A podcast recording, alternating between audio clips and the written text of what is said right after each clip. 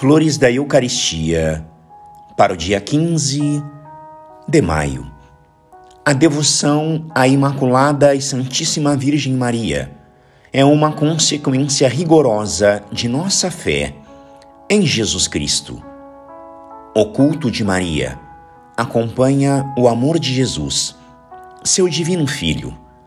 Com efeito, como é possível adorar Jesus Cristo sem honrar aquela de quem o recebemos? Como é possível amar a Jesus sem amar Nossa Senhora, sua divina eterna mãe, a quem ele tanto amou? A devoção a Maria é, portanto, o dever filial de todo cristão.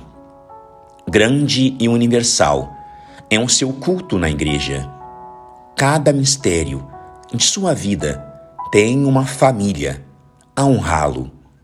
Cada uma de suas virtudes tem discípulos que a escolheram como regra e alegria da vida. Mas, entre os mistérios da vida de Maria, um deles resume, em sua santidade e em seus ensinamentos, todos os mistérios.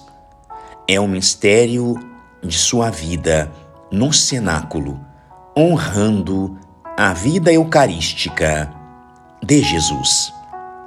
É a este que os adoradores devem render um culto todo particular e fazer com que seja glorificado pelas almas piedosas.